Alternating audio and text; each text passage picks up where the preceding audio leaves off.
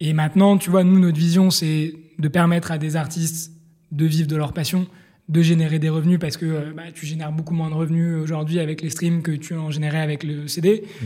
Même si, enfin, surtout pour les, les, petits artistes, on va dire. Donc, du coup, c'est te dire, bah, comment tu fais pour euh, survivre en tant qu'indépendant, pour euh, développer un peu ta carrière? Bah, nous, on est là, on te fournit une solution qui est faire de l'événementiel.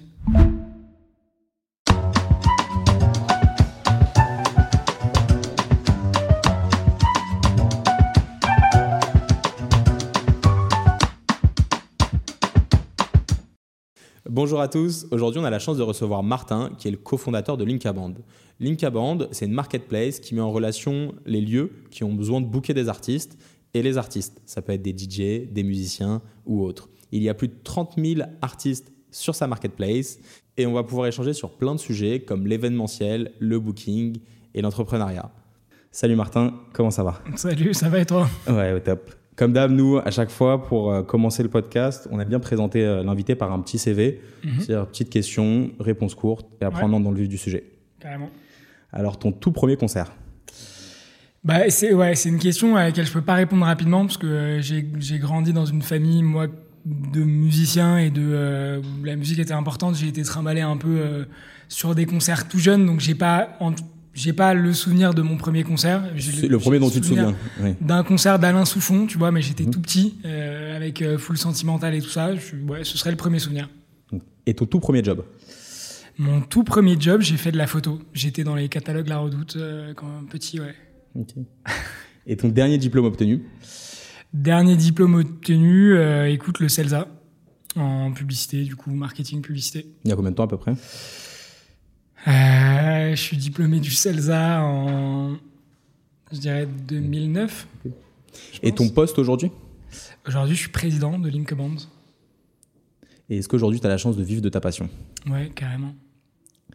Et euh, depuis à peu près, hein, à chaque fois quand je demande, mais depuis combien de temps à peu près tu as la chance de vivre de ta passion? Bah, En vrai, depuis que, euh, depuis que, depuis que j'ai lancé Linkband. Après, j'étais pas malheureux avant, dans mes jobs que j'ai eu avant franchement. Mhm. Mais Ouais, on va dire que clairement, depuis Linkband, donc depuis 7 ans, euh, je vis de ma passion, clairement. Et à côté de ton travail, est-ce que tu vas souvent en concert ou en studio avec les artistes? Ouais, ouais, carrément. Bah, je, j'ai fait concert de euh, Télégraphe, un de nos groupes, euh, au hasard ludique, il y a, je pense, trois semaines, tu vois, qui était très cool. T'es invité, invité en backstage quand c'est comme ça ou pas? Tu vois, le hasard ludique, les backstage, je sais même pas. mais, mais ouais, ouais, non, on fait beaucoup de concerts. Et euh, bon, là, tu m'as dit que tu sortais du sport. Hein, donc la question d'après, c'est est-ce que tu fais du sport? Ouais. Tu vas à la salle, c'est ça? Je fais pas mal de sport. Je fais, je fais, des, je fais des triathlons aussi. J'ai fait, j'ai fait un triathlon récemment, le Berman. J'ai fait, je fais pas mal de surf. Mon associé fait beaucoup de surf, Philippe, qui est mon cofondateur, qui vit à Biarritz. Et euh, ouais, sport important. Ouais. Et ton rapport avec l'inverse, du coup, avec plus euh, les sorties, l'alcool et autres? J'aime bien euh, bien manger et bien boire. Euh, mhm. J'ai pas une relation particulièrement euh, proche euh, avec les drogues. Voilà. une très bonne réponse. Le jour où j'aurai quelqu'un qui me dira ouais, j'adore la drogue. Mais c'est bien, tant mieux. Non non, j'en ai pas eu. Okay. Ou j'ai eu j'ai eu beaucoup de personnes peut-être qui disaient pas la vérité, je sais pas. je pense pas en tout cas. Et ton artiste ou ton son du moment, quelque chose que t'écoutes un artiste ou un son que t'écoutes énormément en ce moment? Feel Good de Charlotte Carnan. Okay. Vient de sortir ce titre très bien. Je sais pas si tu l'as écouté. Non. Tu m'as j'ai écouté. Ouais. comme ça, en plus avec cette question, je pense qu'on découvre pas mal de nouveaux sons. Et à chaque fois dans des genres différents, donc c'est hyper intéressant. Ok, donc toi tu me disais que euh, du coup tu es né dans une famille de musiciens. Ouais. C'est quoi tes parents faisaient de la musique? C'était quoi C'était leur passion? C'était leur métier? En gros, c'est assez. Euh, c'est un métier particulier parce que mon père était euh, propriétaire d'un gros studio d'enregistrement bah, qui est pas loin d'ici, qui s'appelait le studio Davou. Je sais pas si ça te parle. C'était un des plus gros studios d'enregistrement à Paris. Aujourd'hui, les studios d'enregistrement, ça existe plus vraiment. Euh, tu vois, les gros studios, en tout cas, comme ça. Parce que là, c'était un truc qui faisait. Tu dis ça par rapport au, matériel, à l'énorme studio comme avant 1500 mètres carrés, tu vois. Ah oui, ok. Il y avait quatre studios, tu avais un studio pour les orchestres. C'était un truc, ça existe, enfin, ça existe encore. T'en as un en Belgique, typiquement. Euh, euh ICP, euh, t'as encore quelques gros studios, bah, t'as Brad Pitt qui a ouvert son truc à Miraval là, ouais. mais t'as plus de, de dans, surtout dans les grandes villes, t'as Abbey Road qui est devenu en plus une, une école maintenant majoritairement mhm. à Londres. Donc il y a plus de gros studios comme ça et du coup c'était, euh, enfin moi c'était un truc particulier parce que je sais pas si du coup toi justement tu as, vécu l'ambiance studio ou si tu la vis euh, régulièrement avec des Bah, artistes. avant, mais c'est vrai que pas, pas dans un studio de Ouais. 1000 mètres carrés ou autre quoi. Mais même si euh, je pense euh, c'est pas tu vois même en dehors de la taille du studio, tu as cette ambiance en studio, tu Mhm. sais pas quel- en général, tu sais pas quelle heure il est.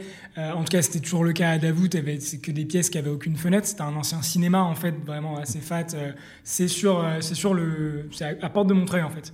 C'est sur le boulevard, c'est là où ils construisent, ils vont construire là un, un lycée en fait. Ils, ont- donc ils ont fermé le studio et- pour faire un lycée. euh, mais, euh, mais ouais, c'est des grands espaces où t'es, euh, tu, tu te sens complètement déconnecté, euh, tu vois, quand tu es en studio. Et moi, ouais, cette ambiance-là, c'est un truc qui me faisait halluciner étant petit. Et Donc, t'es- donc quand t'allais là-bas, tu, tu- c'était quoi? tous les c'était- mercredis. Tous les mercredis, t'étais les là-bas? mercredis, euh, quand, du coup, quand je sortais de l'école, j'allais au studio. Et, euh, et je sais même plus s'il y avait pas pas école le matin, le mercredi, moi à mon époque, je sais plus. En tout cas, j'étais au studio tous les mercredis. Et euh, tu vois, il y avait des gros artistes. Euh, moi, j'ai vu, enfin, j'étais un peu le, le- c'était les fils du patron, c'était marrant. Donc, euh, tu vois, les NTM, euh, Cool Chain et Joey Star, euh, j'étais en studio avec eux, les Patrick Bruel. Enfin, j'ai vu, j'étais en studio avec tous ces gens-là qui étaient, qui me laissaient rentrer, alors qu'ils laissaient personne rentrer dans les studios.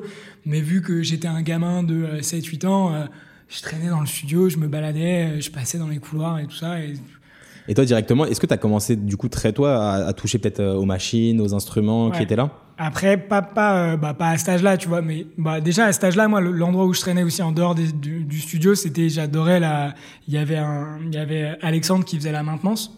Parce que tu avais une vraie maintenance des, des machines, tu vois, qui étaient, ils avaient là une, une console qui s'appelle une SSL XL dans le studio, A, c'est une des plus grosses consoles de l'époque.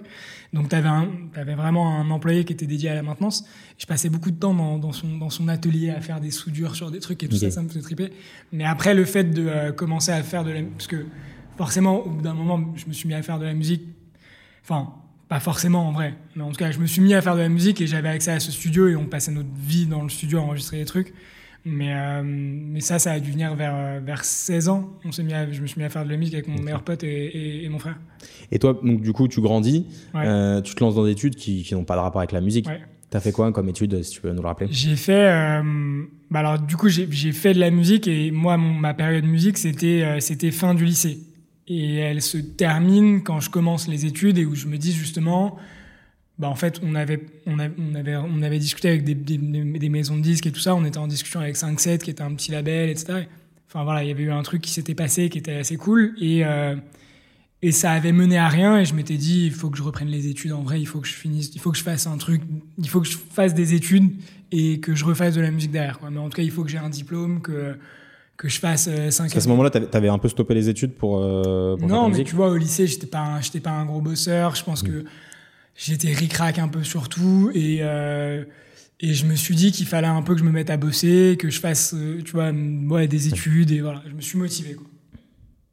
Et du coup, ensuite, t'enchaînes sur quoi comme études Le fameux CELSA J'enchaîne. euh, non, je fais, euh, je fais, je rentre à Paris 1 euh, en AES, ça s'appelait Administration économique et sociale. Et euh, je fais, euh, je fais deux années de AES. Je me suis fait des, tout- pas mal de super potes là-bas. Et après, euh, je fais le concours du CELSA et je rentre au CELSA en troisième année. Du coup, c'était, tu faisais, tu faisais ton master, tu faisais ton ta dernière année de licence au CELSA et ensuite tes deux années de master. Ok. Et suite à ça, euh, tu te dis quoi? Tu te dis, euh, je vais trouver un job euh, Parce que le CELSA, c'est un- peu vocation entrepreneur aussi, j'ai l'impression, ou pas trop? pas, pas à mon époque. Ils ont maintenant un Mm. master en entrepreneur, ouais, mais que j'ai pas fait. Moi, je fais, moi, je fais un parcours normal et je fais un échange. euh, je fais un échange à Singapour. Je passe six mois à Singapour. Euh, C'est à Singapour que j'ai un cours d'entrepreneuriat. Que euh, à ce moment-là, euh, il faut qu'on ait une idée euh, de boîte dans le cours d'entrepreneuriat. Et moi, je voyais, je voyais naître bah, avec avec un, un mec, un Finlandais d'ailleurs, qui m'avait parlé d'un truc qui était l'équivalent de privatiseur en, en Finlande. C'était vraiment le même truc que privatiseur, ça s'appelait Venue, je crois. Et donc le principe, c'était tu réserves un bar pour organiser un événement. Et, euh, et du coup, moi, mon truc, c'était de me dire à l'époque, bah, pourquoi tu ferais pas un truc pour le, la même chose, mais réserver des artistes et à la base plutôt pour les bars. C'était ça l'idée. Donc déjà, il y avait l'idée euh, Ouais, de, ouais, à ce de- moment-là, ouais. de En- fin d'études, ouais. En fin d'études, ouais. J'en parle à, j'en parle à Philippe, je me rappelle très bien. Du coup, Philippe, c'est un pote de, c'est un pote de collège-lycée. Euh, donc je le connais maintenant depuis, je pense, euh, presque 20 ans. Et, euh, et je lui en parle en rentrant de Singapour. Je me rappelle qu'on se fait des vacances tous les deux. On va justement faire du surf. Et à ce moment-là, on, se tape un peu dans la main en se disant, on va monter cette boîte. Et sauf que lui, il fait, des études complètement différentes et il a pas le même, il est pas au même moment que moi parce qu'il a fait une prépa. Donc du coup, lui, il est à, Central Paris et, il finit ses études. Et en plus, il est en échange, je crois, à l'époque à Imperial à Londres. Et moi, euh, moi du coup, je, bah, je, finis euh, le CELSA et je rentre en alternance euh, chez PwC, donc un truc de une grosse, grosse boîte de conseil, quoi, un Big Four, un gros cabinet de conseil. Et toi, du coup, quand tu as cette première expérience en cabinet de conseil, est-ce que ça te plaît ou direct tu te dis non, c'est pas ça que je veux faire? Bah en fait j'avais un peu le j'avais un peu la deadline de mettre j'avais tapé dans la main mon pote tu vois je lui avais dit euh, on va monter une boîte ensemble. Donc du coup j'étais un peu euh, j'étais déjà dans l'état d'esprit de euh, enfin je, je suis pas sûr de ça mais tu vois dans mes dans, mes souvenirs mhm. je pense que j'étais j'étais assez persuadé que ouais de toute manière ça allait être ça pendant un certain temps mais que après la logique c'était de monter cette boîte avec Philippe. Donc j'étais j'étais déjà dans mon mindset de partir de toute façon de PwC et j'ai fait, euh, je suis pas resté longtemps, je suis resté genre deux ans et demi ou trois ans chez PwC. Donc après ton alternance, tu fais un CDD ou CDI là-bas J'ai fait un CDI d'un an et demi là-bas après l'alternance. Et après, directement, boum, tu rejoins Philippe, qui était lui, euh, bah, qui, qui, a fini sa prépa, fini centrale, et qui et vous vous dites, bah, let's go, euh, c'est parti sur le projet, c'est ça? Ouais, en gros, on fit, ouais, à un moment, lui, quand il finit complètement ses études, il me rejoint direct, donc lui, il taffe pas du tout après ses études, alors qu'il fait quand même des putains d'études d'ingé, tu vois. Euh, il a, il s'est direct lancé euh, avec moi.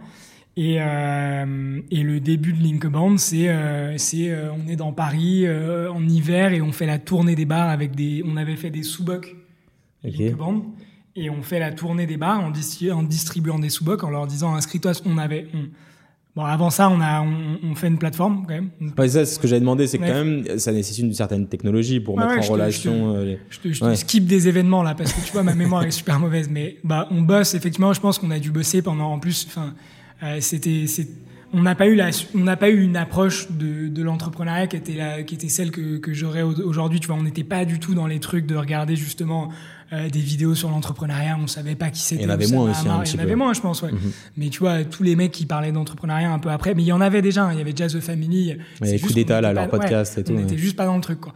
Et donc, du coup, tu vois, nous, on se met à faire une plateforme, effectivement, donc qui permettait à un organisateur d'événements de rentrer en contact avec un artiste, de discuter sur une messagerie et euh, de dire bah ok une fois qu'ils étaient en contact on faisait plus rien, on rentrait même pas dans la relation, on n'avait même pas de business de business model, on était en mode juste bah on va les mettre en relation et puis on verra, on trouvera bien un business model un peu plus tard, ce qui est pas forcément aujourd'hui le truc recommandé tu vois quand tu montes une mhm. boîte, mais donc du coup on fait cette plateforme et ensuite, on, va, ouais, je pense qu'on a dû voir un millier de bars parisiens. Et en gros, les mecs, vu qu'il y avait aucune contrainte, c'était gratuit. Tout le monde s'inscrivait, tous les bars s'inscrivaient, les artistes s'inscrivaient. Effectivement, il y avait des bookings sur la plateforme. Mais nous, on rentrait rien, tu vois. Ah bah, parce que du coup, il n'y a, a, pas de business model euh, sur ça. business model, on avait. Oui, mais en soi, c'est une super stratégie d'entrée. Ça veut dire que tu permets à, ton offre et ta demande, donc les artistes, les bars, euh, de, de, se rencontrer. Mhm. Ça te permet aussi de, bah, de voir et de mettre le doigt aussi sur bah, les différents problèmes qu'il y a dans cette rencontre. Carrément. Et, euh, et, donc toi, déjà, comment tu fais pour monter euh, ton, ta technologie au début?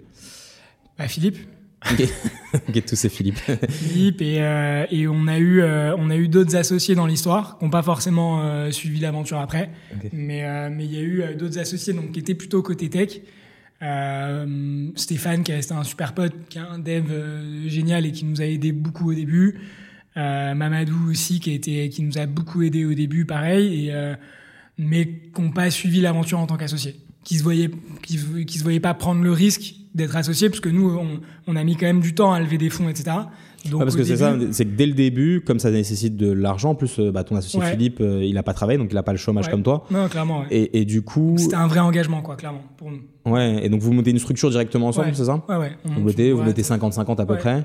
et, et on derrière... pas beaucoup d'argent parce que c'est que l'humain derrière c'est que tu vois on avait les mm. donc c'était que du temps de travail et derrière, assez vite, comme tu as besoin de, ressources financières et humaines pour euh, développer la technologie, etc., tu vas lever des fonds, c'est ça? Bah, assez vite, euh, pas si vite que ça, hein, parce que tu vois, euh, notre première année, donc 2018, et on lève des fonds en 2020, quoi. Donc on passe quand même, on passe quand même un peu de temps sans lever de fonds. Et, et du coup, bah, c'est pour ça aussi qu'il y a, enfin, tu vois, des associés qui sont pas restés. C'est que je pense que ce truc-là où nous, on a été hyper, hyper tenace et où on a tenu jusqu'au bout sur peu de ressources et où c'était la galère mais où au final il se passait quand même un truc. Et tu, bah, ce qui s'est passé, c'est que finalement, en allant voir les, en allant toquer aux portes des bars, au bout d'un moment, on est allé toquer aussi aux portes des hôtels, que euh, on a toqué euh, dans un premier hôtel qui était un hôtel du groupe Accor et qui était en fait qui appartenait à, une famille qui c'était des, des, gros franchisés du groupe Accor et que euh, et que eux nous disent mais c'est sympa votre truc mais nous euh, on a envie que vous gériez la, la, transaction dans son ensemble. On a envie que vous gériez les contrats des artistes que tout soit clean que quand l'artiste il vient chez moi tout est nickel je veux pas juste une mise en relation. Et qui nous ont fait des super passe D euh, chez Accor donc on est allé à Vivatech avec Accor etc mais ce, ce truc là effectivement on l'aurait pas eu si on n'avait pas été toqué à des portes ouais c'est ça. Et comment tu faisais pour aller toquer à des portes? C'est à dire que tu bah, les bars on rentrait tu vois. Et les hôtels aussi. Et tu dis ouais mais, mais, tu leur dis quoi? Tu leur dis je peux parler aux dirigeants 5 minutes ouais. Ouais, on rentrait, on pitchait le truc. Ouais, ça nous a formé, je pense, à faire du sales. Bah ouais, c'est ça. non, parce que je, je me dis ça, c'est naturel, mais, mais je comprends hein, que c'est naturel, on mais. Des sous on leur donnait des sous Là, du coup, c'était vraiment le truc, euh, c'était notre outil euh, commercial, le sous tu vois. Il était horrible en plus, ce sous et, ouais. euh, et, derrière, ouais, tu leur donnais des sous-bocs. Euh, tu, tu, disais, est-ce que vous avez deux minutes, trois minutes à nous accorder euh, pour, pour qu'on parle un peu? Et on les inscrivait en live. On avait l'ordi, on sortait l'ordi et on les mettait sur la plateforme. Et tu leur disais, bah toi, ça va te permettre ouais, de, d'accéder à une communauté d'artistes, euh, et de pouvoir, euh, voilà, le, certains soirs, euh, ouais. des artistes sans Exactement. trop de, de problèmes. Ouais. Et derrière, ok pour les bars, mais un, un groupe comme Accor, c'était la même chose? Bah, c'était d'abord rentrer dans un hôtel, et cet hôtel, du coup, bah, tu commences à bosser avec lui, et il commence à te faire des recos sur, euh, bah, aide-moi sur la facturation, etc. Et ensuite, c'est effectivement, bah, moi, un peu. C'est un peu notre bonne étoile puisque c'est euh, la dirigeante de cet hôtel qui, qui nous dit bah attends euh, contacte telle personne chez Accor. Et au final il se trouve que Accor euh, c'était t'avais Vivatech et que ils étaient ils avaient un gros stand sur Vivatech qu'ils nous disent bah en fait on adore votre innovation on va vous présenter à tous les patrons d'hôtels français. Et donc du coup on va à Vivatech avec eux on rencontre plein de patrons d'hôtels. À Vivatech on rencontre aussi des des, des, des des patrons de centres commerciaux et tout ça qui deviennent nos clients après okay. donc en fait, ça a été un vrai levier pour nous d'avoir ce truc où on était un peu baqué par Accor à l'époque. Et ensuite, on a eu des deals super avec Accor. On a fait du, des super trucs sur les Ibis, euh, etc. Donc, euh, donc voilà quoi. Et, et toi derrière, euh, du coup, Accor met une participation financière, quelque Du chose comme ça? Non, non, non. non c'était vraiment une relation purement commerciale. okay. Eux, leur intérêt, c'est euh, en fait, bah, tu vois, c'est un groupe de, de franchisés. Donc en fait, leur intérêt, c'est de se positionner et d'apporter quelque chose à leurs franchisés. Et, euh, et après, quand ils apportent des solutions comme nous, ils peuvent aussi avoir des, des systèmes où euh, ils prennent des, des rétrocommissions sur euh, les ventes qu'on va faire, tu vois, grâce à eux. Mmh. Parce que vous, aujourd'hui, comment ça fonctionne le, le business model Ouais. autour de Linkaband Eh ben, écoute, nous, c'est vraiment une marketplace pure. Donc, l'idée, c'est que tu es un organisateur d'événements, tu viens sur la plateforme, tu réserves un artiste, et nous, on va prendre une commission. Et en échange de cette commission, on s'occupe de tout ce qui se passe derrière la transaction. Donc, on s'occupe de tous les contrats avec les artistes. Il y a une grande partie, une majeure partie de nos artistes qui sont des intermittents du spectacle. Donc, c'est nos salariés. Euh, on s'occupe de tous leurs contrats, toutes leurs déclarations, etc. Et, euh, et voilà. Parce que c'est vrai qu'aujourd'hui, pour, pour booker un artiste, Ouais. euh, en France, je sais pas comment ça se passe dans d'autres pays, mais il faut les déclarer, Ouais. faire des cachets, etc. Tout ça, Clairement. ça peut être lourd pour Ouais. euh, un petit établissement. Mhm. Euh, et c'est vous qui vous chargez de ça? Ouais. Ouais, c'est hyper lourd. Enfin, aujourd'hui, tu as un système qui s'appelle le Guzo qui permet de simplifier ces choses-là, mais, euh, mais qui est pas un système hyper, euh, tu vois, c'est pas hyper user-friendly quand tu vas te balader sur le Guzo. C'est un, un truc c'est une grosse machine faite par Pôle emploi pour aller sur un site et déclarer tes cachets quand t'es pas, en fait, un professionnel du spectacle vivant, ce que nous on est. Donc il y a cette solution-là qui existe, mais en vrai, c'est pas la solution privilégiée des, des, des, des restaurateurs. Des... Après, là, on parle beaucoup de restaurateurs, mais maintenant, c'est pas notre, c'est pas notre majeure partie de notre clientèle. Tu vois, aujourd'hui, on a beaucoup de particuliers, on a beaucoup d'entreprises sur des événements type séminaire, etc. On a beaucoup euh, de centres commerciaux, on a beaucoup de clubs de foot, euh, de, de, euh, de, de clubs de et, sport. et- mais avant d'avoir euh, ces, toute cette variété de clients, Ouais. vous vous étiez dit, euh, bah, je, vais, je vais commencer par euh, les bars ou je vais commencer par les hôtels, où il n'y avait pas trop de stratégie, où vous toquiez aux portes qui... qui Ouais, si, on s'était dit les bars, je sais pas pourquoi, je, je sais même pas te dire pour toi, pourquoi, mais on était, on, notre truc, notre- on pensait vraiment faire un produit pour les bars, quoi. Tu vois. En Ah, fait, ça, ça me paraît logique en vrai parce que quand tu, tu penses à un artiste euh, qui, qui se fait Ouais, qui est pas ouais. forcément euh, en train de faire des tournées, bah, tu penses souvent au bar. euh, Ouais, mais sauf que finalement, en fait, après, on se rend compte que c'est pas là qu'est l'argent. Mhm. Même si, tu vois, les bars, parfois, t'as des bars qui payent super bien les artistes. Franchement, faut pas, euh, faut pas du tout dire le contraire. Nous, on bosse avec des, des grandes chaînes euh, de restauration, euh, de, de, de bars qui sont, qui payent super bien les artistes. Mais, euh, mais après, sur les événements euh, privés, sur euh, les événements d'entreprise et tout, tu es quand même sur des beaucoup plus gros budgets. Et maintenant, tu vois, nous, notre vision, c'est de permettre à des artistes de vivre de leur passion, de générer des revenus parce que euh, bah, tu génères beaucoup moins de revenus aujourd'hui avec les streams que tu en générais avec le CD. Mmh. Même si, enfin, surtout pour les, les, petits artistes, on va dire. Donc, du coup, c'est te dire bah, comment tu fais pour euh, survivre en tant qu'indépendant, pour euh, développer un peu ta carrière? Bah, nous, on est là, on te fournit une solution qui est faire de l'événementiel.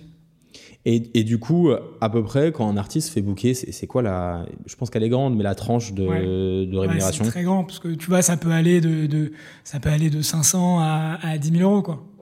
Donc c'est assez large. C'est assez large. Mais tu as une moyenne qui va être aux alentours de 1000 euros. Ok. Et c'est 1000 euros que l'artiste reçoit dans sa poche ou c'est 1000 euros au total, Et après, il faut payer les frais, etc. dessus. Et au, final, il reçoit combien à peu près dans sa poche l'artiste Nous, on prend une commission de 20%. Ok. Donc, un artiste qui serait euh, sur facture, il toucherait son 800 euros. Et après, si, si l'artiste est intermittent du spectacle, bah, tu as toutes les, toutes les charges, etc. Donc son net sera moins élevé, mais bon, il cotise, etc. Et tu peux nous expliquer la, la distinction euh, pour ceux qui nous écoutent euh, Intermittent, euh, ouais. bah, être sur facture ou être euh, pas sur facture, donc sur ouais, cachet. Carrément, ouais. Euh, bah, on passe beaucoup de temps à le faire. On a, on, a aussi nous, bah, on a aussi ce rôle un peu de formation, tu vois, des artistes qui, qui viennent à nous parce qu'il y en a plein qui savent pas ce que c'est et qui se mhm. demandent bah, comment je vais faire pour être payé.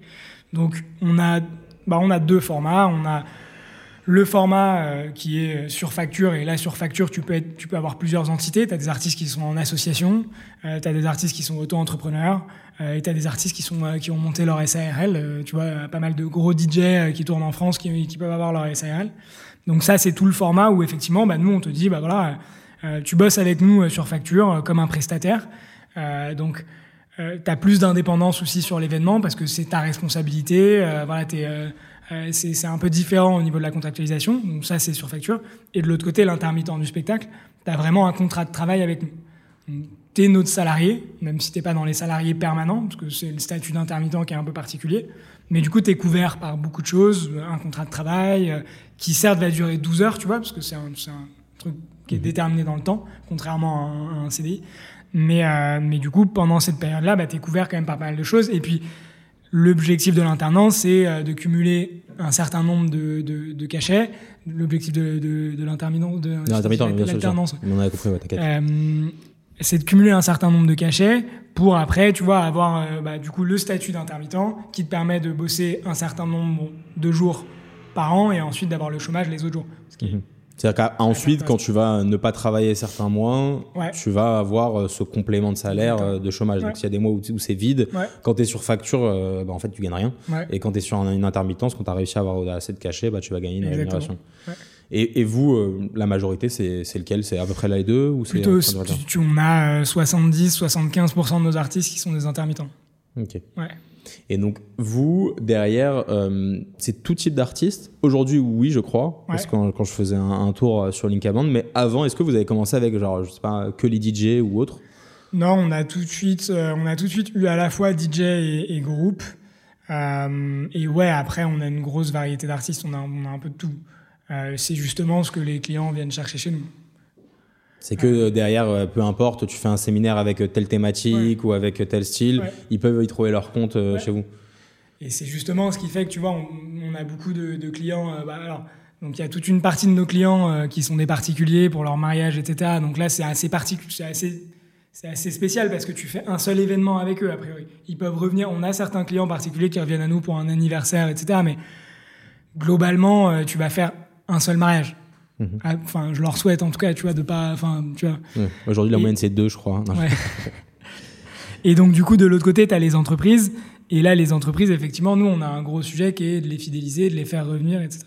Et on arrive à les fidéliser parce qu'on a ce catalogue d'artistes hyper varié et que, finalement, ce, qui, ce, dont ils ont envie, c'est pas de faire revenir le même artiste à chaque événement, c'est de faire venir des artistes différents. Oui, à contrario peut-être d'un bar où euh, si un artiste a eu beaucoup de succès, ils ont envie de lui faire une petite résidence une fois par mois ou autre. Et à chaque fois, euh, je me dis ça, ça, me passe par la tête, mais à chaque fois, euh, tu penses que s'il y a une relation de long terme avec l'artiste, ils vont à chaque fois passer par la plateforme pour leur simplifier leur démarche administrative ou parfois il peut y avoir un contact direct Écoute, ça dépend. On, on, a de toute façon, tu vois, des, des, des sujets d'artistes qui, qui bypassent la, la plateforme ou de clients qui bypassent la plateforme comme n'importe quelle plateforme de mise en relation tu as toujours des clients qui essaient de passer en dehors de ta plateforme. Euh, les raisons, elles sont assez variées. le fait de retravailler avec le même artiste, ça peut être une raison, mais en général, en fait, euh, nos clients entreprises, ils aiment bien bosser avec nous parce qu'on on est un, tu vois, tu as une structure légale qui est, qui qui qui est solide derrière, euh, ça les rassure. En général, on est dans leur service achat, euh, c'est intégré dans leur, euh, tu vois, ils, ils, nous ont déjà rentré dans leur service achat, ils ont toutes nos infos, etc. Ils savent, ils connaissent, ils savent, ils savent comment, comment, comment, comment nous payer, etc. Donc c'est plutôt côté des particuliers où effectivement parfois tu as des clients qui ne comprennent pas forcément la plateforme ou des artistes qui aussi viennent de s'inscrire et ne comprennent pas forcément la plateforme et du coup tu peux avoir un peu de bypass. Oui parce qu'en fait ils peuvent chercher, euh, de toute façon toutes les marketplaces c'est ça, Ouais, hein, toutes les rencontres de l'offre et de la demande quand Ouais, tu les laisses c'est un libres. sujets de toute façon de, tu vois, sur que- tu dois travailler. Mhm. Ouais. Ouais, parce que je pense que. Mais, mais comme vous êtes un vrai facilitateur, Ouais. euh, tu leur permets une garantie. Parce que, par exemple, l'artiste, il annule, euh, je sais pas, il annule deux jours avant euh, le mariage. Mhm. Vous allez réagir comment de votre côté? Bah, on est capable soit de te trouver un autre artiste, et c'est en général ce qu'on va privilégier, surtout là sur le cas que tu décris qui est un mariage. Dans le cas d'un mariage, tu vas essayer vraiment de trouver un autre artiste parce que sinon c'est la merde. Et, et sinon, on te rembourse. Donc en vrai, tu sais aussi que. Ouais, t'as as une sécurité sur ça et qu'il y a une grosse société derrière. et- Non, mais le côté intermédiaire sur ce qu'on fait aujourd'hui, il est, il, est, il est hyper recherché. Maintenant, tu as toujours des clients qui comprennent pas ça. Tu as toujours des gens euh, qui n'aiment pas le côté plateforme. Bah, pourtant, ils te font une demande sur la plateforme, mais après, ils te disent Ah non, moi, les plateformes, j'aime pas ça. Bon, en fait. euh, Mais bon, tu vois, je pense que c'est un truc inévitable. Et, euh, et aujourd'hui, la, la technologie que vous avez, elle permet de faire quoi euh, concrètement? Pour, pour l'artiste, elle permet de se faire un profil et de se mettre en avant, c'est ça? Ouais. Et pour euh, l'entreprise, elle permet d'aller le chercher, de rentrer en contact avec lui. Est-ce qu'ils échangent directement euh, les deux? Ouais, alors sur le côté technologie de Linkband, tu as beaucoup de choses. Euh, là, tu parlais du coup, bah, l'artiste, il peut se créer un profil, il peut rentrer pas mal de choses euh, sur ce profil, euh, tous ses liens, euh, toutes ces infos. Et ensuite, le- une grosse brique de techno, ça va être le, par rapport à ça, ça va être l'algo de matching. C'est quand tu as un organisateur et que tu arrives sur la plateforme, tu as un algo assez euh, costaud qui va te sortir les artistes les plus pertinents en fonction de ce qu'ils ont rentré sur leur profil et en fonction aussi de l'activité de l'artiste. Euh, tu vois, on, va, on, on regarde les taux de conversion à euh, X heures de nos artistes, on regarde, on a toute, euh, toute une grosse stack data qu'on va analyser pour, euh, pour être capable de te mettre l'artiste le plus pertinent par rapport à ta demande. Donc, tu as, cette technologie-là d'algo. Euh, après, il y a beaucoup de technos qui sont axés sur l'acquisition. Euh, tu vois, on est, euh, c'est- on est assez fort en acquisition, en SEO, en SIA. Donc, c'est des gros sujets de, de développement. SEO, c'est le référencement naturel et euh, SEA, c'est pour euh, Ouais. la publicité en ligne. Exactement. Non, c'est au cas où. Ouais, Moi, c'est c'est notre métier ici aussi, donc euh, mais c'est au cas où. Ok, donc euh, et derrière, quand tu disais l'algo est, est très fort, c'est que vous, en fonction, bah, je sais pas, une entreprise en particulier ou autre, met quelques critères. Mhm. Derrière, automatiquement, les premiers qui vont C'est ressortir l'artiste le plus pertinent et c'est celui qui va te répondre le plus rapidement et voilà. Et comment, euh, par rapport, à- parce que il y, a un- il y a un système de notation derrière Ouais. quand, quand on réserve, et comment on va se différencier quand on est un, art- un nouvel artiste Bah, du coup, par rapport à ce que tu disais, euh, par rapport à ce que tu disais, du coup, donc effectivement, euh, j'ai perdu ma pensée. Mais- Vis-à-vis de quand tu es un nouvel artiste, Ouais. pas trop de notes, comment tu vas être concurrentiel vis-à-vis d'autres artistes, peut-être qui auront plus de notes, plus Bah, de... en fait, tu vois, justement, nous, euh, on va dans, dans cet algo, on va réassess en permanence les datas de l'artiste. Donc en fait, si tu t'inscris sur Linkband, euh, que tu te crées un profil et que très vite tu réponds rapidement aux demandes, que très vite tu es, réactif avec les clients, que tu complètes ton profil et que tu réponds de manière positive, en fait, très vite on va pouvoir te faire remonter dans l'algo et te mettre dans les premiers. Donc tu vois, c'est un cercle euh, hyper positif. Et après, ouais, ce, que, ce qui me venait à l'esprit, tu vois, sur la partie SEO, c'est que euh, en fait, ce, ce taf de SEO qu'on fait, donc de référencement naturel qu'on fait pour la plateforme, on le fait pour les artistes parce qu'aujourd'hui, on te facilite la vie de t'amener des leads, tout simplement. Et euh, c'est notre taf, finalement, c'est apporteur d'affaires pour les artistes. Ouais. Et, euh, et je pense que bah, les idées comme ça de technologie, de mise en relation, Ouais. on peut appeler ça marketplace ou autre, une offre, une demande parce qu'il y a un besoin, Mhm. Euh, tu parlais de privatiseur euh, tout Ouais. à l'heure, euh, trouver une salle, etc. Souvent, il y a énormément, je pense, d'entrepreneurs qui ont ces idées-là. Ouais. Mais derrière, la technologie, ça peut être un gouffre financier Mhm. ou un gouffre de temps. Ouais. Et euh, vous, vous y êtes pris comment?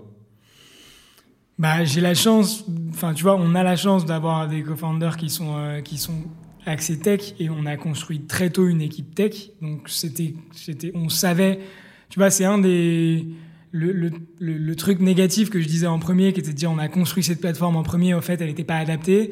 C'est aussi révélateur du fait qu'on avait tout de suite envie d'avoir un produit et que, et qu'on a très vite travaillé ce produit. Après, tu verrais les premières versions de la plateforme. Franchement, je pense que tu, enfin, tu vois, elle était horrible, quoi. Mais, euh, mais euh, ouais, de toute façon, c'est un équilibre qu'il faut trouver, effectivement. Et euh, aujourd'hui, nous, on est rentable, donc c'est un équilibre qu'on a trouvé avec l'équipe tech qu'on a actuellement. Et je pense qu'effectivement, tu as un vrai sujet de continuer de développer ta tech parce que tu as des marketplaces comme ça qui se sont développés il y a 5-10 ans et qui sont plus du tout en fait à la page des dernières technos et qui du coup sont que nous on va concurrencer très fort. Euh, mais donc ouais, tu as un sujet que pour être euh, bon en SEO, en référencement naturel, pour être bon en SEA, faut faut être euh, sur les dernières technos et faut avoir un, un, développement continuel quoi. Tu peux pas t'arrêter de développer, c'est pas une fois que tu as la plateforme t'arrêtes. Mais mais mais en tant que stratégie d'entrée, tu me parlais que le, produit était était pas beau au début, je pense que c'est le truc du MVP au début, c'est intéressant de commencer par le truc que tu peux lancer le plus rapidement sur le marché pour pas te ruiner en temps et en argent mhm. et tester au plus rapidement euh, bah, ton, produit. Et moi, j'aime bien ce, parallèle que j'avais fait sur une vidéo. Euh, euh, en gros, le, bah, pour un artiste, c'est un peu pareil. C'est-à-dire que faut pas passer 15 ans en studio et rien sortir si on veut faire une carrière dans la musique. Il faut essayer de plus, le plus rapidement possible rencontrer son public pour après euh, bah, prendre la température, avoir de vrais retours, etc. Et, euh, et, toi, à quel moment voilà, tu te dis euh, bah, le produit il est prêt, let's go, je le mets sur le marché En fait, justement, moi, j'aurais en fait, j'aurais eu tendance à aller sur maintenant si je le refaisais, si, si on relance des, des, si on relance des produits, si on refait des tests, je lancerais avec beaucoup moins. Tu vois, je pense qu'avec une landing page, tu peux, tu, peux, tu, tu, peux lancer déjà un produit avec juste un formulaire de collecte de mail et, euh, et, tu te dis que bah, si dans trois mois, tu as, as, une quarantaine de mecs qui t'ont fait un formulaire de demande, c'est que ton produit il est intéressant. Et tu peux faire du SI, du, tu peux faire du référencement payant dessus. Et donc, tu investis un petit peu et tu fais juste une page et tu n'as même pas à faire de produit. Tu vois. Et ça peut t'économiser une année de développement. Ouais, carrément. Mhm. Donc, je pense que nous, on était juste, effectivement, c'était un MVP, notre première, market, notre première plateforme. Mais je pense que tu as même un stade avant qui est ne pas avoir de produit et qui est euh, simplement faire comme si tu avais un produit. Et moi, c'est ce que j'ai des potes, euh, pas, on a pas mal de potes dans l'entourage là qui essayent de lancer des trucs. Aujourd'hui, je leur dis, mais les gars, mais ne faites rien, ne développez rien. Les mecs, ils commencent à me demander des numéros de, de dev, etc. Mais en fait, moi, je trouve ça, enfin, tu vois, je pense que c'est une mauvaise idée. Je pense qu'il faut commencer avec juste une page qui décrit ce que tu fais. Tu te balades avec ta carte de visite et tu vas en parler à plein de gens de ton métier si c'est ton métier. Et si ça les intéresse, ils te feront une demande. Si, s'ils te font pas de demande sur ton landing page, c'est qu'il y a un problème. Et c'est le moment de pivoter un petit peu, de reconstruire ton business model ou de faire carrément autre chose et, ça, ça t'économisera des dizaines de milliers d'euros. Parce que c'est ça le truc, c'est que aujourd'hui, moi aussi, j'ai pas mal d'amis entrepreneurs euh, et il y a souvent de très belles idées, mais qui nécessitent au final des sommes astronomiques en dev. Et tu lances un produit euh, trop développé euh, sur le marché, c'est une galère, quoi. Ouais, clairement. Et pour les artistes, je suis d'accord avec ton, ton, ton, parallèle. C'est clair. Il faut commencer avec, avec pas grand chose. Et tu vois, enfin tu vois bien qu'aujourd'hui les artistes sur Instagram tu vois qui mhm. marchent ils marchent avec des vidéos de euh, sur un piano euh, pas attendre le clip à 10 000 euros pour euh, commencer à sortir et, le, buzz, le buzz il se fait sur une vidéo qui est, qui est pas du tout produite et, et, vous à partir de quel moment vous commencez à, à pouvoir vous rémunérer sur Linkaband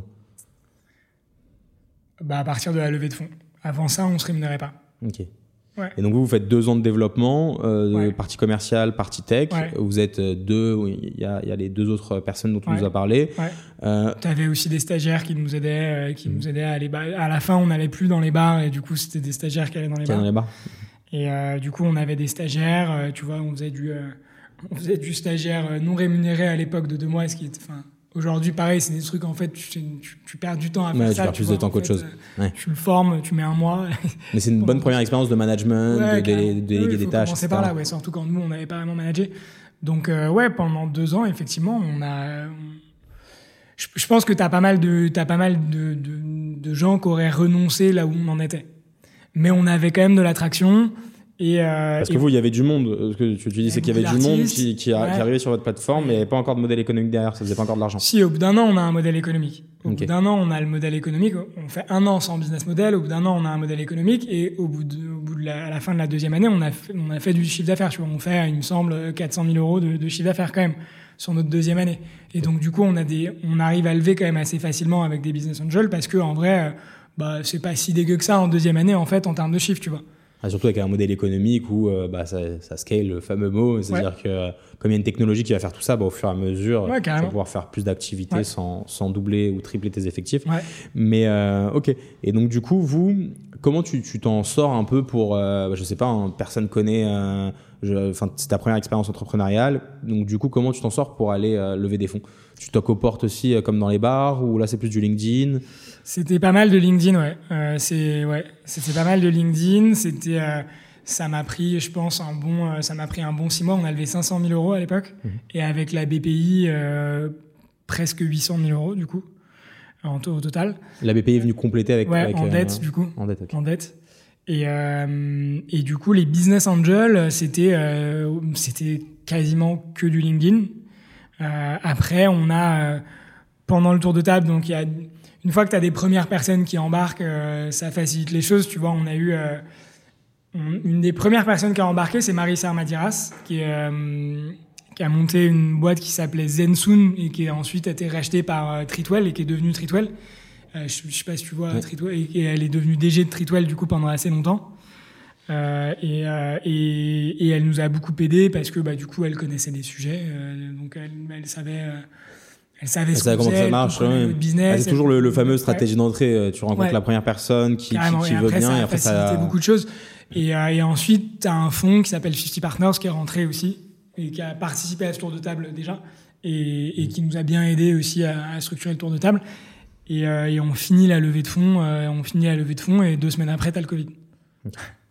C'est vrai que ça, c'est ce que tu me disais tout à l'heure en off. Ça, d'ailleurs, c'était un gros coup dur pour vous? Euh, bah, bien sûr que sanitairement, etc., c'est horrible. Mais là, c'est juste pour la partie, pour savoir, bah, c'est du booking. Toi, tu viens de finir une levée, tu as de la croissance, tu te dis chouette, et d'un coup, bah, tout s'arrête. Tout s'est arrêté pour nous comme pour tout le monde, tu vois. Mais mhm. après, bon, effectivement, nous, notre business s'est arrêté. Il y a des secteurs plus ouais.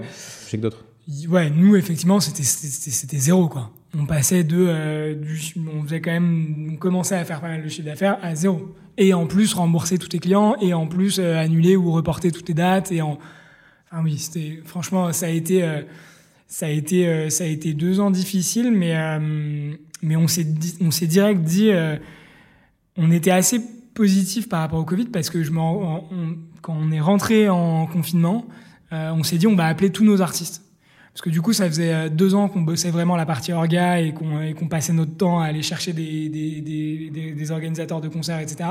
Et on s'est dit, bah tiens, on va appeler tous nos artistes. On va tous les appeler. Et donc on a pris l'équipe et on a appelé, euh, on a appelé tous les artistes de la plateforme pour euh, leur demander comment ça allait, qu'est-ce qu'ils pensaient de Linkband, qu'est-ce qu'ils voulaient améliorer sur Linkband, comment ils nous voyaient, comment ils percevaient la, la, la marque Linkband et tout. Ouais, donc c'est, as profité de ce temps-là justement pour faire une sorte de, de d'avoir des retours marché de, de, tous tes clients. Et bah, plutôt des artistes, du coup, des artistes, plutôt de la supply, quoi, plutôt de la, mhm. plutôt de l'offre. Et derrière, tu en as tiré après des, des, des, choses à améliorer, à développer, etc. Ouais. Bah, du coup, c'est de là qu'on est sorti avec un, avec ce qu'on a appelé la talent team. Donc, c'est de là on est sorti de, de, tous ces calls avec les artistes en se disant, bah, en fait, on va avoir, euh, sur les 30 000 artistes, on va avoir une, une petite équipe d'artistes qui est notre garde rapprochée et, euh, et qu'on va pousser aussi un, de manière différente aux clients, qu'on va accompagner sur des sujets et qu'on va aider à grandir. Quoi. Et ça, tu peux nous en parler un petit peu plus de ça? Ouais. C'est euh, bah, comment ça se passe de, de la talent team? Ça veut dire que euh, comment tu les sélectionnes? Qu'est-ce que tu fais en plus pour eux? Mm-hmm. bah, on les sélectionne, tu vois aussi. Alors évidemment, on regarde pas mal en fonction de l'offre, euh, en fonction de la demande, pardon. On regarde pas mal, tu vois, en se disant bah on va pas avoir toute la talent team à Paris, donc il faut que qu'on soit assez éparse parce qu'on a des demandes vraiment partout en France, maintenant aussi en Suisse et en Belgique. Donc il faut qu'on ait un truc voilà géographiquement qui soit pertinent et que ce soit euh, euh, tu vois en fait trouver les meilleurs euh, chanteurs guitaristes à tel endroit, les meilleurs saxophonistes à tel endroit, les meilleurs DJ à tel endroit et donc constituer un peu une équipe de de, de choc comme ça. Et euh, donc on les sélectionne, parfois ils viennent à nous, parfois on va les chercher euh, parce qu'on les voit sur Instagram et que euh, on trouve que ce qu'ils font c'est sympa. Euh, et, et aujourd'hui, à partir de, de, 2024, on va rentrer dans un process où en fait tous les trimestres, on remet en question les membres de cette talent team. Donc en fait, voilà, on regarde tes stats tous les trimestres et on se dit bah c'est pas c'est pas qu'on veut plus bosser avec toi, c'est juste bah en fait parfois on a besoin de mettre en avant des personnes par rapport à d'autres. Donc du coup tous les trimestres, on va un peu revoir l'ensemble des membres de la talent team euh, et, du coup mettre en avant des nouveaux artistes. Et c'est combien de personnes? On va être à peu près à, euh, entre 500 et 1000 artistes. Ok. Et derrière, eux sentent aussi la différence, c'est-à-dire qu'ils sont vraiment pushés, il y a plus de réservations, etc. Ouais. Okay. Après, c'est pas, euh, enfin, tu vois, je pense que là, faut pas envoyer un message aux artistes contradictoires. C'est pas uniquement les artistes de la team qui sont bookés. Oui, bien sûr. Il y a un, petit conflit d'intérêt, mais non, mais je pense que c'est fait avec euh, éthique et que derrière, euh, ça, ça, pousse des artistes aussi euh, émergents, etc. L'idée, c'est aussi que ça tourne et que tu vois, ce soit pas toujours justement les mêmes artistes, que ça évolue et que, en fait, bah, tu comparais avec Airbnb et je te disais ne compare pas Airbnb mais en off je l'ai pas dit hein. le, système de moi je, je, mets de temps en temps mon appart sur Airbnb. Le système de Superhost on s'en inspire un peu c'est exactement ça. Mm. Superhost tu vois tu l'es parce que euh, tu réponds de manière positive à toutes les demandes. Bah du coup Airbnb t'aime bien parce que tu dis oui à un client qui arrive ils aiment pas les gens qui disent non ok? Euh, ensuite tu as fait plus de 5 bookings bah, ok ils t'aiment bien. Et tu as eu des commentaires positifs ok t'es Superhost. Et tous les tous les quarters ils te l'ont en fait un peu inspiré pour le coup. Ok. Donc l'exemple était pas si mal trouvé. et euh, ok, très bien. Et toi aujourd'hui, bah, justement, tu me disais, vous êtes combien euh, dans, dans l'équipe? On est 15, euh, on est 15 en, permanent et on est une vingtaine, 25 avec les alternants et les stagiaires. Ok. Et tout situé sur Paris? Ouais, tout ça. bah, tu as une majeure partie à Agnières, du coup, au bureau, et tu as, bah, mon associé Philippe qui est à Biarritz, donc qui revient une semaine par mois. Euh, t'as juste un, euh, un des devs qui est, qui est dans le nord. Oui, mais la, majorité, c'est sur Paris. majorité, c'est Paris, mais on est flexible sur, le, sur tu vois. Et, c'est le télétravail ou autre. Et, et, ça se décompose comment? Sans, sans faire poste par poste, mais après les, les, pôles, ouais. En gros, t'as, euh, bah, moi, je m'occupe beaucoup de l'équipe commerciale et de l'équipe euh, finance. Donc, tu as ces deux équipes-là, l'équipe commerciale, donc qui s'occupe de traiter tous les clients. Donc c'est une équipe commerciale avec de, du, de la relation client, avec de, du démarchage client, avec de, euh, du suivi client. Dans cette équipe commerciale, tu as aussi une équipe un peu séparée qui est l'équipe artiste. Donc gestion de la communauté artiste, organisation d'événements avec les artistes, gestion de la talent team. Tu as une équipe tech. Commercial, combien de, combien de personnes à peu près? On est, euh, on est 5 euh, ou 6 en commercial. Ok. Ouais. Tu as une équipe tech qui a une sous-équipe qui est data qui doit faire pareil, euh, 5 ou 6 personnes. L'équipe data, c'est un peu moins. Il y a une personne à temps plein euh, avec un alternant. Et tu as une équipe market. Majoritairement euh, SEO, euh, majoritairement référencement naturel. Donc, Donc rédaction d'articles, etc. Et ça, tu sens vraiment que c'est essentiel pour, pour une plateforme comme la vôtre de, de bien se référencer. Ouais. ouais.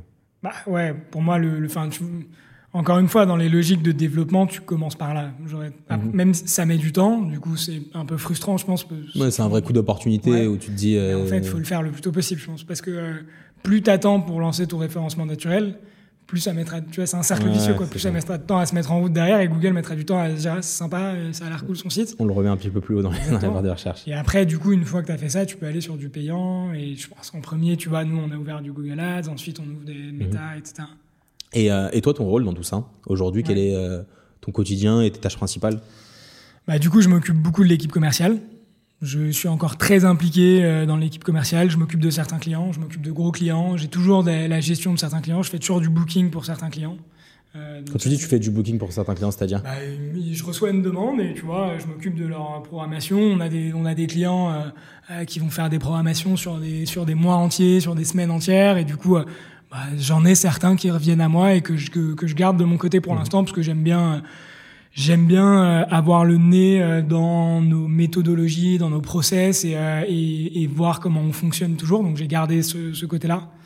Euh, je m'occupe de toutes les relations avec nos investisseurs, toutes les levées de fonds, toutes les relations avec l'extérieur, la presse, les discussions, interviews, etc. Euh, et je m'occupe de toute la partie admin finance. Okay. Ça fait beaucoup de choses. Ouais, ouais, ouais, ouais, il y a pas mal de sujets. Après, je suis aidé, il y a du monde sur tous les pôles. Il y a un, on a un head of sales et on a un head of euh, admin finance. Donc, euh, je suis plus en soutien avec eux. Ok. Et, et comment tu, tu, le recrutes justement? Enfin, quand tu, tu, recrutes une personne de confiance qui va gérer une équipe, je pense que c'est un process qui te prend énormément de temps, qui est hyper chronophage. Comment toi tu t'organises un peu sur ça? Pas forcément de la bonne manière, encore une fois. Ok. Parce que ça toque au bar aussi ou quoi nous, Non, mais nous on a fait, on a, nous on a fait que former euh, des gens. Mais ce qui est super aussi, tu vois, nous, on a eu euh, euh, tous les gens qui sont chez nous, ils ont fait en général un stage, une alternance, et maintenant ils sont en CDI. On a recruté quasiment personne directement en CDI, ou très peu, tu vois. Il doit y en avoir deux ou trois, mais. Je trouve ça c'est une super manière. Cool, mais en même temps, du coup, tu, ils grandissent avec la boîte, tu vois. Et euh, mais c'est, bah, tu vois, je suis hyper content de l'équipe que j'ai aujourd'hui.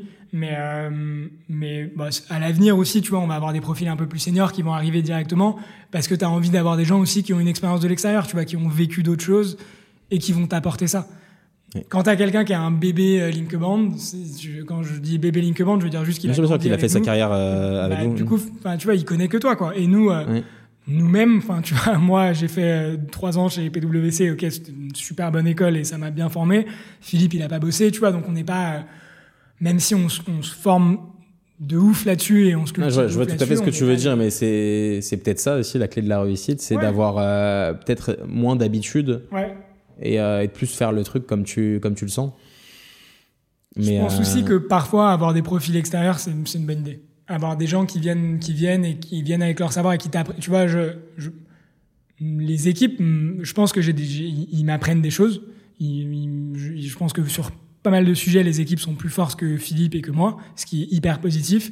Mais je pense que tu peux aller encore plus loin là-dessus, quoi. Mmh. Tu peux aller vraiment sur des profils où en fait, euh, le mec t'apprends des trucs, quoi. Tu vois, t'es là, ah ouais, super ce que tu fais. Parce que là, toi, aujourd'hui, ton head of sales ou, ou marketing, euh, la personne, c'est quelqu'un qui, qui, a vraiment grimpé aussi toute l'aventure avec vous, c'est ça? Ouais, carrément. Ok.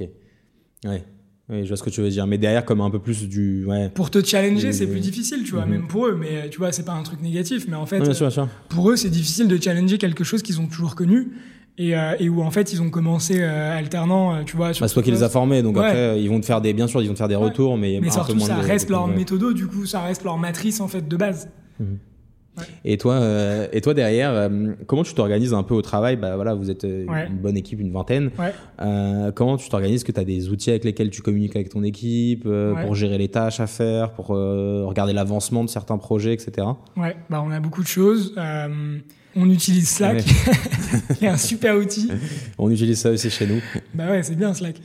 Et euh, donc ça, c'est notre outil de communication entre les membres de l'équipe. Euh, après, euh, bah, on a un CRM pour la gestion de clients. On est sur HubSpot pour la, pour la gestion de nos clients. Ça se passe très bien. On a développé beaucoup d'outils, nous, en interne. On a beaucoup de... que ce soit dans la gestion de la data, que ce soit sur tous ces sujets-là, on a développé pas mal d'outils en interne. Et moi, à titre perso, euh, j'utilise Task de Google. J'ai j'ai ma, to-do, c'est sur Task et sur euh, mon Google Agenda.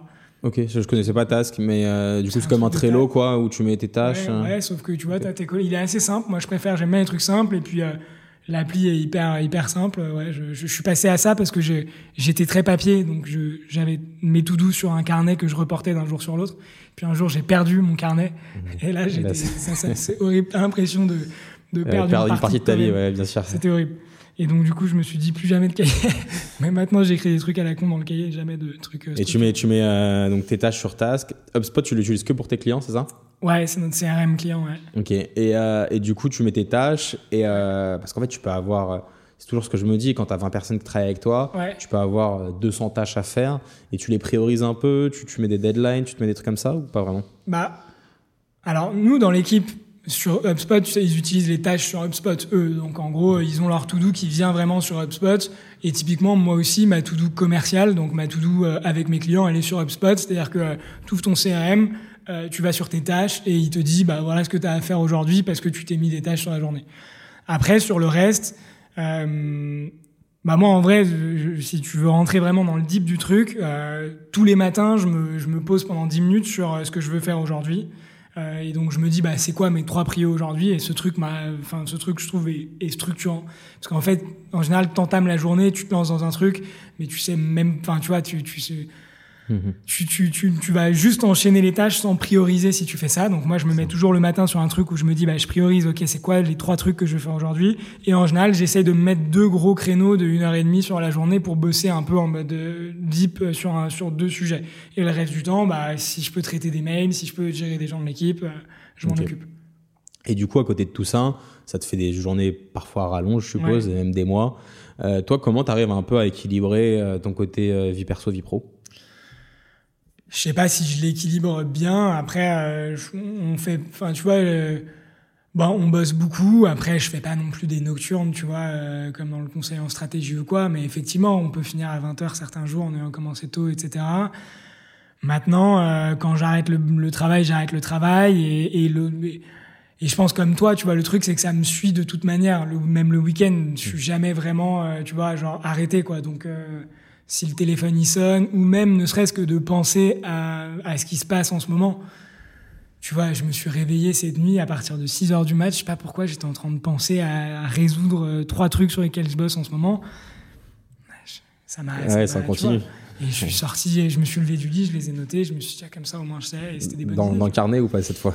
Ouais, dans le carnet, ouais. ouais. quand même, je mets dans le carnet du coup les trois trucs de la journée, mais au moins je sais que si je le perds, c'est pas grave, parce que c'est juste les trucs. C'est juste les trois trucs de la journée. Ok, donc t'arrives, mais je sais pas, est-ce que quand tu te prends une semaine de vacances pour aller surfer ou autre, t'arrives à genre éteindre ton téléphone et tu te dis, je me mets off? Ouais. Parce que c'est important, ça, je trouve. Euh, ouais, carrément. Ouais, j'y arrive un peu moins. Euh, mon associé Philippe le fait mieux que moi, je trouve. Mais moi, ça me dérange pas trop, en fait. Ça me dérange pas de pouvoir en reparler, de pouvoir recevoir des coups de fil. Euh. En fait, justement, quand t'es plus dedans, quand par contre, bah, t'es plus dans le quotidien, tu vois, par contre, on te fait plus, tu veux plus faire partie des réunions, etc. Donc ça, c'est le premier truc. T'es un peu détaché et tu leur demandes de pas t'appeler, sauf s'il y a une urgence. Et s'il y a une urgence, en vrai, c'est pas désagréable. Et au contraire, je trouve que quand t'es en vacances, moi, j'aime bien justement réfléchir à des trucs un peu plus deep euh, sur la boîte. Et, euh, donc en fait, ça me mais franchement, c'est un truc de passion, quoi. Ça me dérange pas. Ah, c'est ça, et c'est ça l'avantage aussi de, de, de, faire de l'entrepreneuriat dans un milieu où tu es passionné. Toi, depuis petit, euh, bah, tu touches à la musique, euh, t'entreprends dans la musique. Donc, je pense que c'est quelque chose qui, c'est plus facile que faire quelque chose qui avec moins d'intérêt. Après aussi, je pense que ça dépend des profils des personnes. Ouais, carrément. Ouais.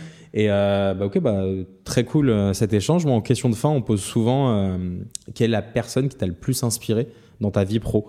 Ça peut être, je mets parce que parfois ça peut être tout le monde en fait. Ça peut être un artiste, ça peut être un entrepreneur ou autre quoi. Ouais.